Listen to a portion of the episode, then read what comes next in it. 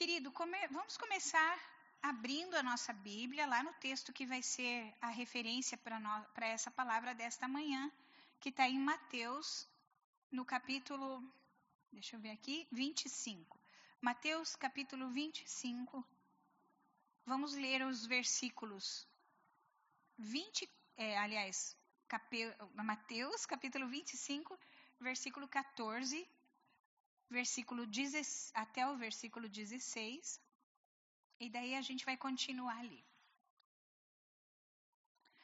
Eu quero dizer para os irmãos que qual que era o contexto dessa palavra que a gente vai ler nessa manhã. Jesus estava ensinando seus discípulos. E como já é do conhecimento da maioria de vocês, Jesus utilizava uma linguagem específica para que as pessoas pudessem entender o que estava sendo dito. Então, são as parábolas. Ele usava coisas que eles compreendiam para dizer coisas espirituais. Então, eles conseguiam fazer associação. Muitas dessas parábolas são difíceis para nós entendermos porque a gente não é agricultor, porque a gente talvez nunca foi escravo em outro, outro país e assim por diante. Então, algumas têm uma distância cultural e a gente precisa sempre lembrar disso. Mas essa em especial, apesar de algumas distâncias, ela é muito clara. É uma parábola que Jesus está ensinando aos discípulos e ela era fundamental. Então, presta atenção no que ele vai dizer. Pois será como um homem que, ausentando-se do país, chamou seus servos e lhe confiou seus bens. A um deu cinco talentos, e a outro deu dois, e a outro deu um, de acordo com a capacidade de cada um deles. E então partiu. O servo que tinha recebido cinco talentos saiu imediatamente a negociar com eles e ganhou outros cinco. Do mesmo modo que tinha recebido dois, ganhou outros dois. Mas o servo que tinha recebido um talento, saindo, fez um buraco na terra e escondeu o dinheiro do seu senhor. Depois de muito tempo, o senhor daqueles servos voltou e fez um ajuste de contas com eles. Aproximando-se, ou aproximando-se o que tinha recebido cinco talentos, entregou outros cinco e disse: O Senhor me confiou cinco talentos. Eis aqui outros cinco talentos que ganhei. O Senhor então disse: Muito bem, servo bom e fiel. Você foi fiel no pouco, sobre muito vou colocar você. Venha participar da alegria do seu Senhor. Aproximando-se também o que tinha recebido dois talentos, disse: O Senhor me confiou dois talentos. Eis aqui outros dois talentos que ganhei. Então o Senhor disse: Muito bem, servo bom e fiel. Você foi fiel no pouco, sobre muito colocarei você venha participar da alegria do seu senhor. Chegando por fim o que tinha recebido um talento, disse: Sabendo que o Senhor é um homem severo, que colhe onde não plantou e ajunta onde não espalhou, fiquei com medo e escondi o seu talento na terra. Aqui está o que é seu. Mas o Senhor eh, respondeu: Servo mau e preguiçoso, você sabia que eu colho onde não plantei e ajunto onde não espalhei? Então você devia ter entregado meu dinheiro a um banqueiro, e eu, ao voltar, receberia com juros aquilo que é meu. Portanto, tirem dele o talento e deem ao que tem dez, porque a todo que tem, mais será dado, e terá em grande abundância. Mas ao que não tem, até o que tem será tirado. E quanto ao servo inútil, lance-o fora, nas trevas. Ali haverá choro e ranger de dentes. É uma parábola simples para a gente entender, mas eu gostaria que você pensasse que por que Jesus estava falando isso para os seus discípulos? Porque era fundamental. Ele estava prestes a se ausentar. Ele veio e ele deu talento para cada um deles. Mas ele ia embora. E a, a, a próxima geração se esses não multiplicassem seus talentos, se os seus discípulos não multiplicassem seus talentos, a próxima geração estaria comprometida. Como eles saberiam do reino de Deus? Como eles teriam salvação? Como eles saberiam que os pecados deles foram perdoados se eles não multiplicassem aquilo que eles estavam recebendo? Não bastava eles receberem a salvação e ficar por isso mesmo. Jesus estava colocando uma responsabilidade sobre eles. E dentro dessa responsabilidade, ele vai dizer o quê? Que ele vai voltar e vai pedir contas. Isso fica claro para todo mundo, amém? Muito bem. É, só para você entender melhor, um talento seria aproximadamente um talento 60 mil reais. Então vejam, um recebe é, cinco talentos. Diga, Cris. Pode falar. É, eu dei uma atualizada na informação. O que, que seria? Pode falar. Hã? Um dia. É, alguns dizem isso. Eu dei uma atualizada para verificar quanto valia um talento, né? Um talento, 60 mil reais é a informação de estudo que eu, que eu consegui levantar. Cinco talentos, então seria quanto? 300 mil, é, mil reais, vamos dizer assim, né? 300 mil reais. Dois talentos, Miguel. 120 mil reais. E o último, um talento, 60 mil. Veja que a quantia não era algo insignificante, era bem bastante, sim ou não? Era, um, era do seu tesouro. A Bíblia fala que foi do seu tesouro que ele então é, divide esse Senhor. O Senhor é Jesus. O tesouro dele é tudo que ele passou para os discípulos. E os discípulos tinham a obrigação de multiplicar.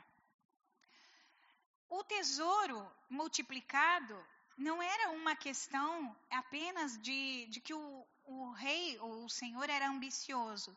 Era a necessidade da multiplicação. A gente precisa entender isso. Outra geração estava ali e precisava disso. Era um recurso para uma próxima geração e assim por diante. Então, se você consegue entender isso, você vai perceber que Jesus, quando ele chama os três, e ele tem lá, Miguel, faz a conta para nós, 300, 120, 420, 480. Vamos dizer que ele tem 480 mil, certo? Ele tem 480 mil e ele tem três servos.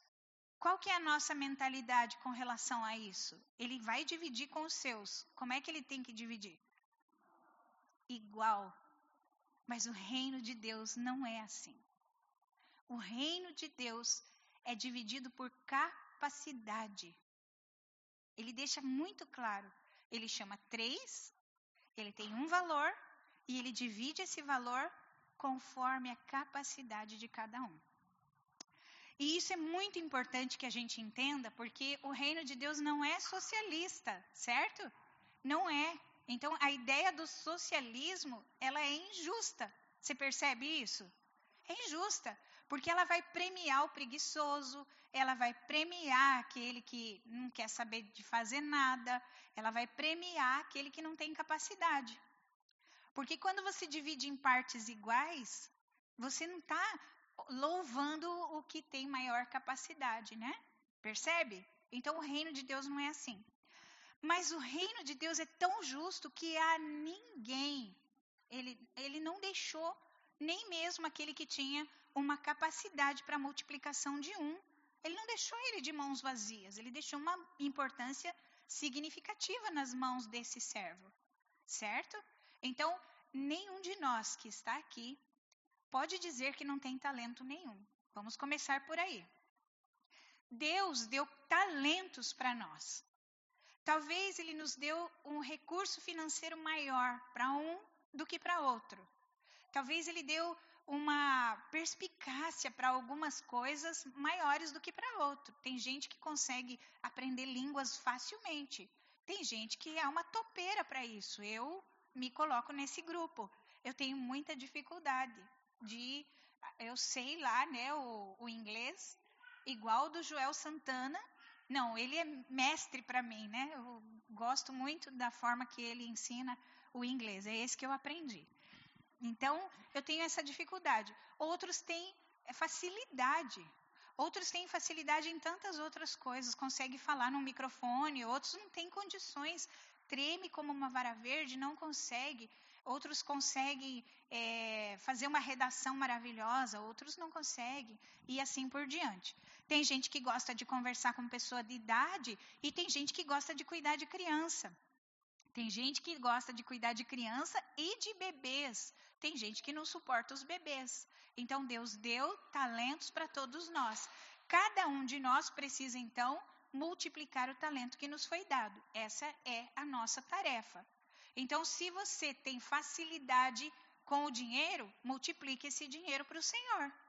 Porque ele vai vir tomar conta, ele vai vir pedir conta disso. Então, eu queria que você entendesse o seguinte: esses servos, eles não tinham nada, nada era deles. Nada era deles. Presta bem atenção nisso. Tudo era do Senhor. O Senhor é quem deu para eles esses talentos, certo? Então guarda isso. E eu quero, não sei se vocês todos conhecem a história de José do Egito, mas José, ele administrou o Egito para o faraó na pior época que se poderia existir, sete anos de muita fome. Mas antes dos sete anos de muita fome, houve sete anos de grande fartura. E todos nós precisamos pensar nisso. Ah, eu tenho mais do que eu necessito, certo? Então o que, que eu vou fazer com o mais que eu necessito? José guardou nos seus celeiros. Porque na hora da fome, as pessoas no primeiro ano comeram o que tinha, mas no segundo não tinha mais nada para comer. Então o que elas faziam? Elas vinham até José, porque José tinha celeiros, e então José começou a negociar com elas. Tudo que elas tinham de dinheiro foi indo, foi indo, ouro, joias, tudo foi acabando em troca de do que tinha no celeiro de José. Então José conquistou para o faraó todos os tesouros que haviam no Egito. Depois, quando acabaram os tesouros, as pessoas vinham pedir comida e não tinham como, elas iam morrer de fome. Então, o que, que José propôs? Vocês me dão as terras de vocês, e elas serão do Faraó, e eu dou comida para vocês. Fechado. Eles não tinham mais terra. Toda a terra do Egito pertencia ao Faraó. Muito bem. Depois, não tinha mais terra, não tinha mais tesouro, e eles precisavam comer. O que, que eles fizeram? Eles foram e contaram para José. E José disse: então, vocês serão escravos de Faraó. A partir de hoje, todos vocês são escravos. Está aqui a comida. Eles foram embora com a barriguinha cheia, tinha comida, tinha suprimento, mas eles não tinham tesouros, eles não tinham propriedades, eles não tinham terras e eles não tinham liberdade. Eles dependiam inteiramente do Faraó. Consegue entender isso? Olha só o que, que aconteceu. Esse povo veio depois negociar com, com José quando os, acabaram os anos da, da, da, da miséria. Então eles vêm negociar. José diz assim: então eu vou dar semente para vocês. Vocês vão lá e vão plantar na terra do Faraó. A semente do Faraó. Vocês são escravos, vocês vão trabalhar para o Faraó. E vocês vão devolver anualmente 20% de tudo que vocês produzirem. Como vocês acham que essas pessoas ficaram? Qual foi o sentimento que eles tiveram? Se coloca no lugar deles. Tenta sair dessa mente que tudo é teu, tudo é teu. Você é escravo do faraó e você vai trabalhar para ele. E 100% do que você produzir é dele. Mas ele te permite ficar com 80. 80%, só 20% você vai devolver para ele. Eles estavam felizes, gente. Ninguém murmurava, ninguém reclamava. O faraó era exaltado, porque o faraó era longânimo, ele era bom, ele nos deixava ficar com 80%. E essa é a mentalidade de quem já foi escravo. E eu e você já fomos escravos, sabia disso? Escravos do pecado, escravos de Satanás. Nós não pertencíamos a Deus, ele vem nos resgatar. Havia um direito legal sobre as nossas vidas. Deus nos traz para Ele e tudo é dele. Só que tudo já era dele antes de nós nos entregarmos para Satanás. Tudo já era dele. Porque a palavra de Deus diz, você pode abrir a sua Bíblia comigo ou acompanhar aqui, Salmo 24, verso 1. Eu selecionei um apenas, mas a Bíblia de ponta a ponta vai mostrar quem é o dono de todas as coisas. E o versículo diz: Ao Senhor pertence a terra e a sua plenitude, o mundo e os que nele habitam. De quem que é? Do Senhor. Assim como aqueles escravos eram de Faraó. Certo? Então, tudo que nós temos é de Deus. Então, pensa comigo. Você tem talentos. De quem é esse talento? De Deus. Ele deu para você. Então, a tua missão não é o teu apetite, o teu interesse, não é se você quer ou não, tem uma obrigação. Você tem que multiplicar isso para Deus. Você tem que multiplicar. Você sabe tocar um instrumento? Você precisa multiplicar isso. Você tem que passar essa informação para outras pessoas. Você sabe é, tudo que você souber, não importa o que. Ah, eu sou pedreiro, vai ensinar essa profissão, vai multiplicar para o Senhor. A terra precisa disso, o projeto de Deus precisa disso. Você sabe ganhar dinheiro com facilidade? Claro, não enganando ninguém. Vai ensinar isso. Você sabe administrar muito bem a sua casa? Ensine isso. Você sabe educar seus filhos corretamente? Ensine isso. Passe isso adiante. O que você sabe fazer e que Deus colocou em você não é seu, precisa ser multiplicado. E aí a gente muitas vezes diz assim, mas eu não tenho recurso financeiro. Eu não sou desse tipo de pessoa que administra grandes importâncias. Pois é, então multiplique o seu tempo, multiplique-se nas outras pessoas. É, o que, que você tem de talento? Você você pode estar disponível, por exemplo, você tem vida, sim ou não? Então você não pode dar essa vida para o Senhor? Porque é dele, sim ou não? É isso que a gente precisa entender no que diz respeito a Deus. Agora, vejam que desses três, dois fizeram a lição de casa. E a gente poderia pensar assim, ó. Lá em Pentecoste, em Atos capítulo 2, a gente vai ver que Jesus já tinha subido aos céus e que os discípulos estavam reunidos sem saber o que fazer. Então, o Espírito Santo vem e derrama sobre eles um poder, o mesmo poder que havia lá nos profetas do Antigo Testamento. E o que, que eles fazem com isso? Pedro não era ninguém, não era nada, não passava de um pescador. Ele sabia da sua condição. Mas o Espírito Santo veio sobre ele, ele se levanta e ele prega.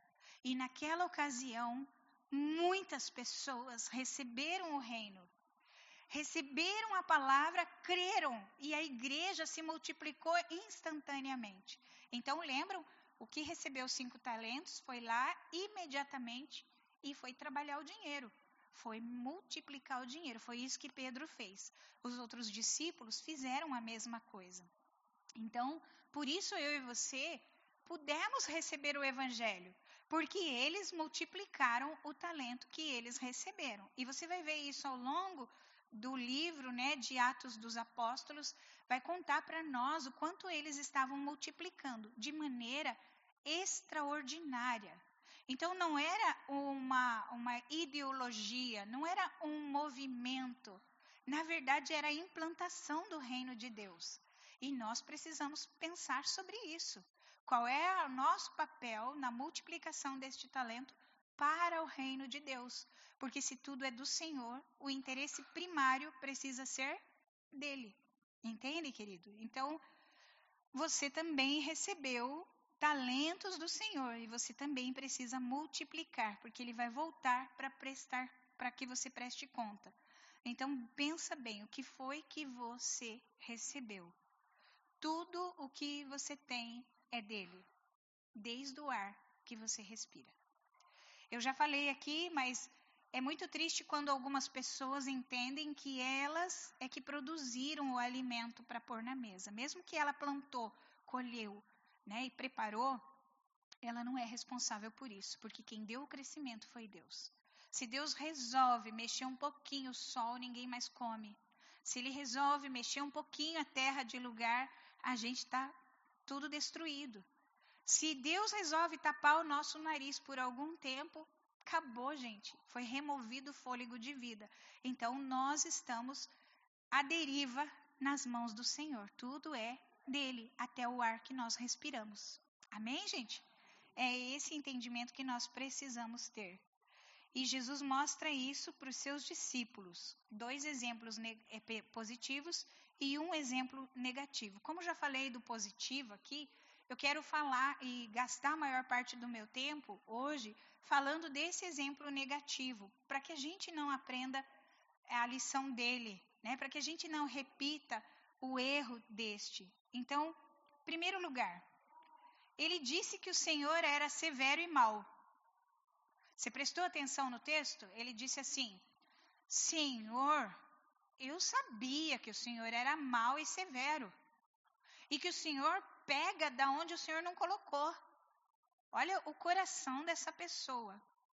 E tem muita gente assim, que se diz cristão, que diz crer em Deus, que tem a mesma percepção de Deus. De onde que ele tirou isso? Que Deus era severo, que o Senhor dele era severo e mau, e que colhia onde não havia plantado. De onde ele tirou isso? Vejam, comparando lá com o faraó, né? Que embora não é a melhor figura para a gente colocar, mas é, pense na situação.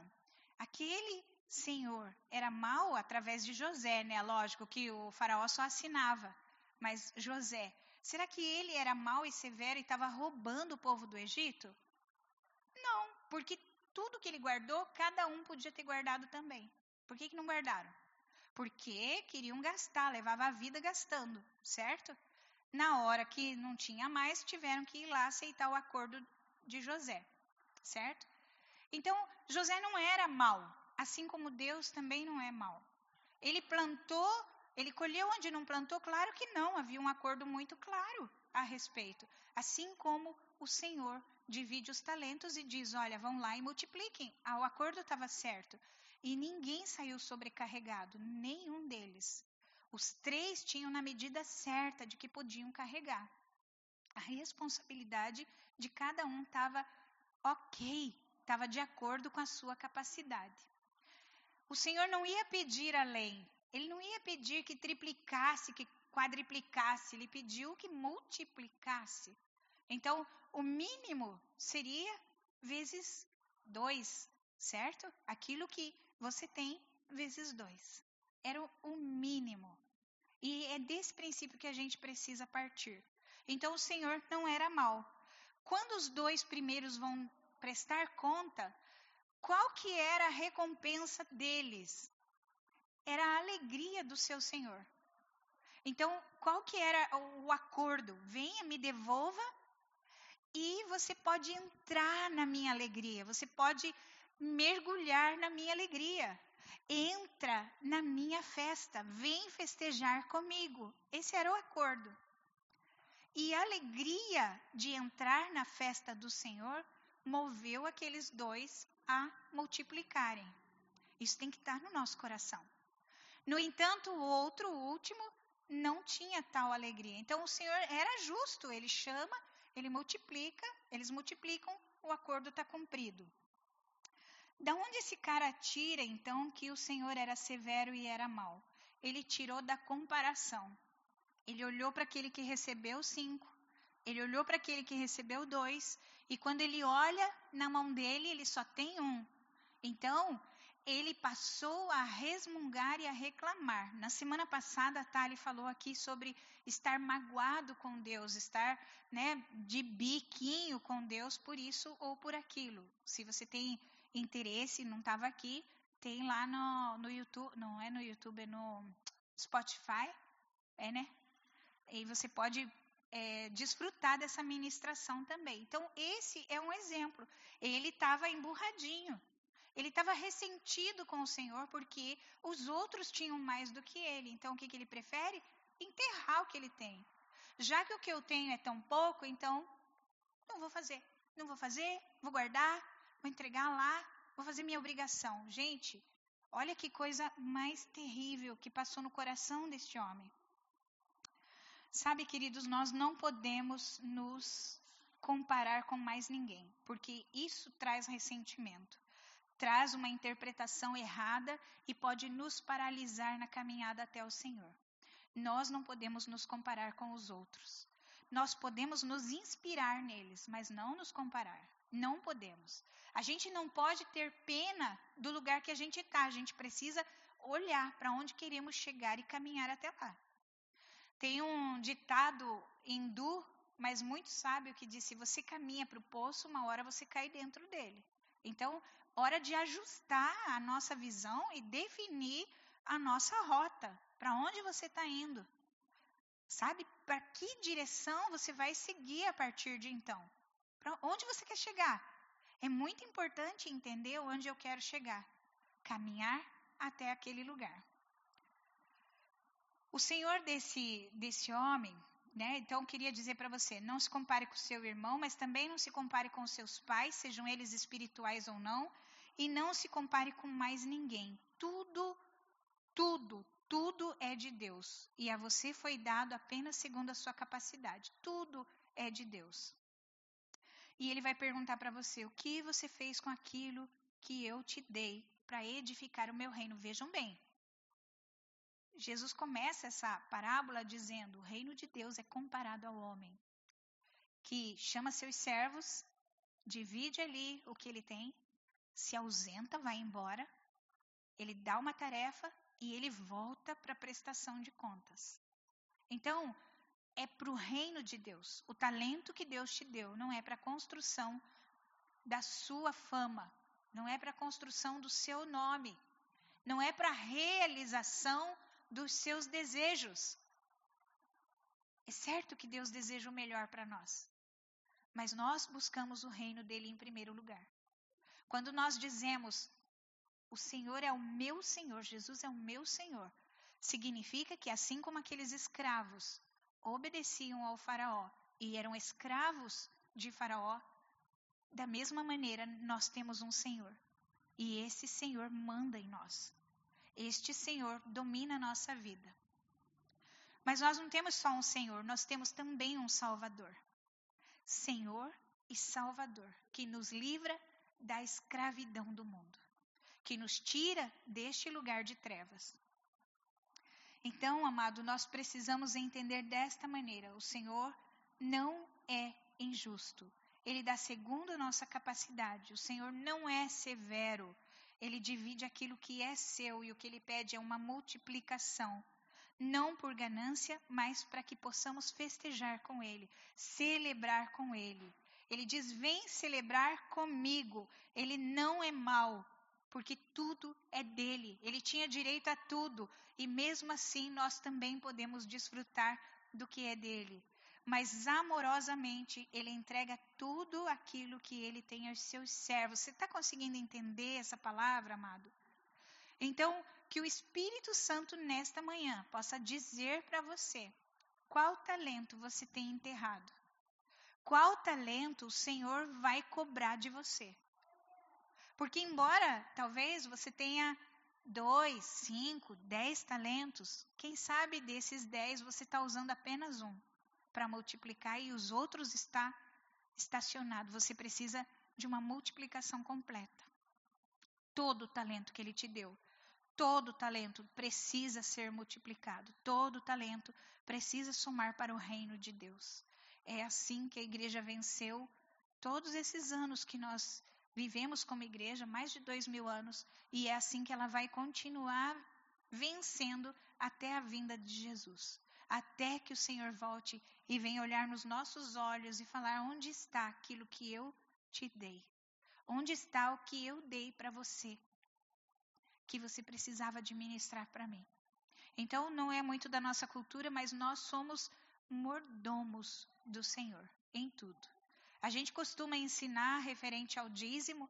Vocês viram que no Egito era 20%, né? O que o Senhor nos pede, 10% de tudo aquilo que nos vem à mão, de tudo aquilo que faz parte do que ele nos deu. 10% devolvemos ao Senhor.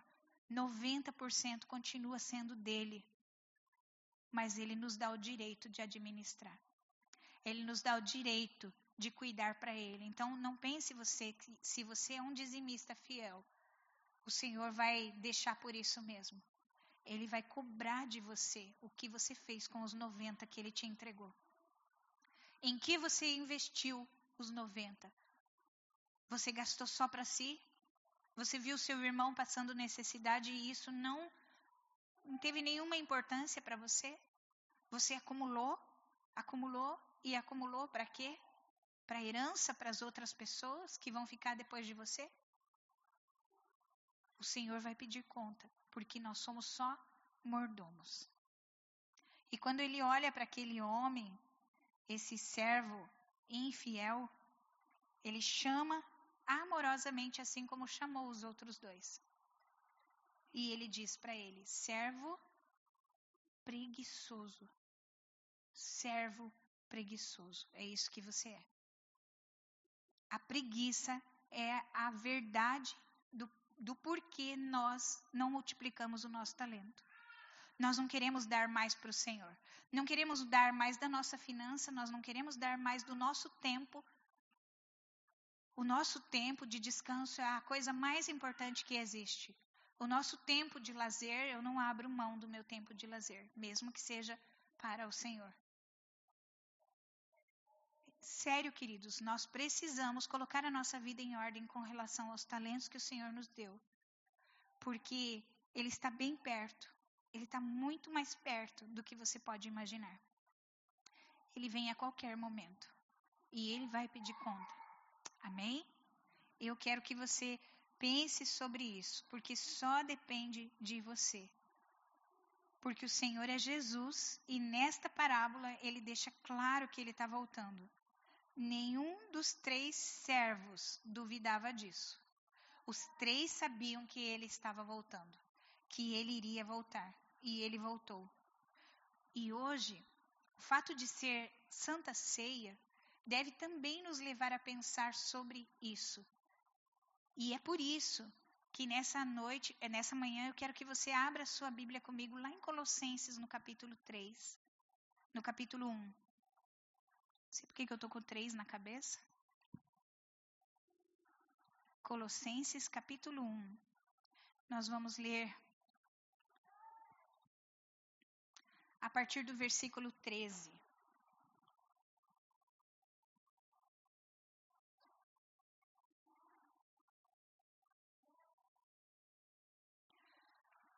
Olha, esse Senhor que divide os talentos é o mesmo que Paulo vai falar aqui nesse texto. Olha o que ele diz. Ele, o Senhor, dono dos talentos, nos libertou do poder das trevas e nos transportou para o reino do seu Filho amado, em quem temos a redenção. Ou seja, nós vivíamos nas trevas e ele nos resgata e nos leva para um lugar seguro, um lugar de luz, Daí ele vai dizer: e é a remissão dos nossos pecados. Nele nós temos a redenção e a remissão dos nossos pecados. Verso 15: Ele é a imagem do Deus invisível.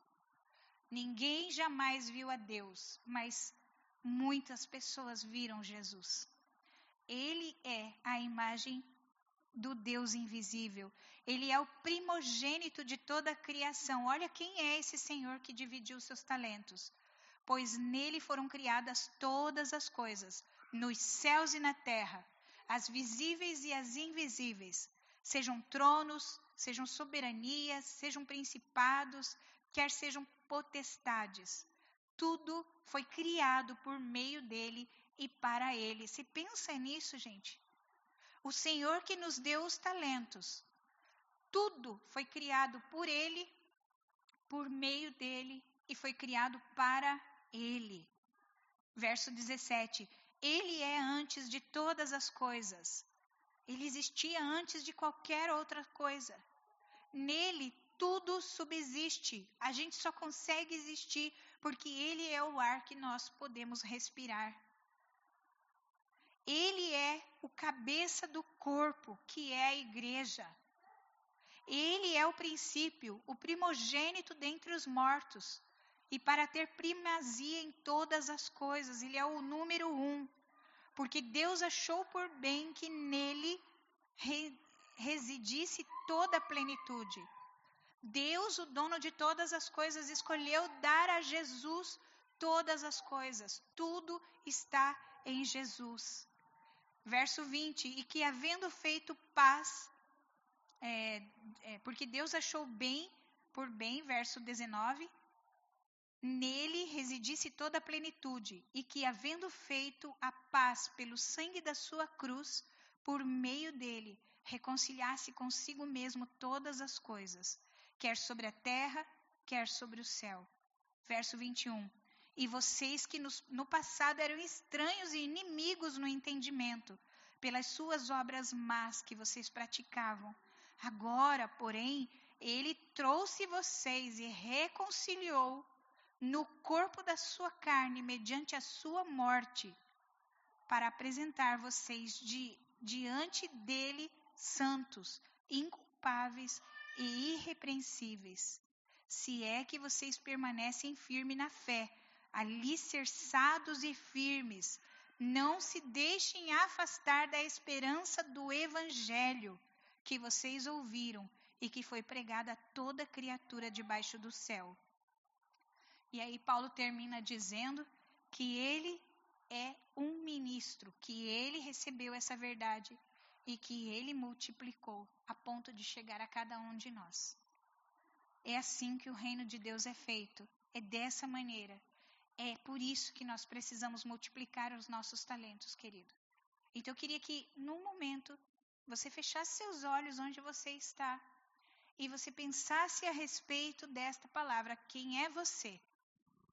Você é você, quem representa você? Aqueles dois primeiros servos ou o último servo? Com com quem, com qual deles você mais se identifica? Com aquele que recebeu cinco? Com o que recebeu dois? Ou com aquele que recebeu apenas um? Qual deles representa você nesta manhã? Agora, pense também qual deles você gostaria de ser diante do Senhor, porque ele vem. Ele vai voltar. Qual desses três você gostaria de ser? Ou você será quando teu Senhor voltar? Feche seus olhos e medita a respeito. Qual foi o talento que você recebeu e que está enterrado, que arde no seu coração? Porque a todos foi dado segundo a sua capacidade. E não há ninguém a quem o Senhor não deu coisa alguma. O Senhor te deu um talento, te deu uma capacidade. E você precisa, nesta manhã, relembrar, descobrir, desenterrar esse talento de alguma maneira e apresentar diante do Senhor faça essa reflexão agora. Antes de participarmos da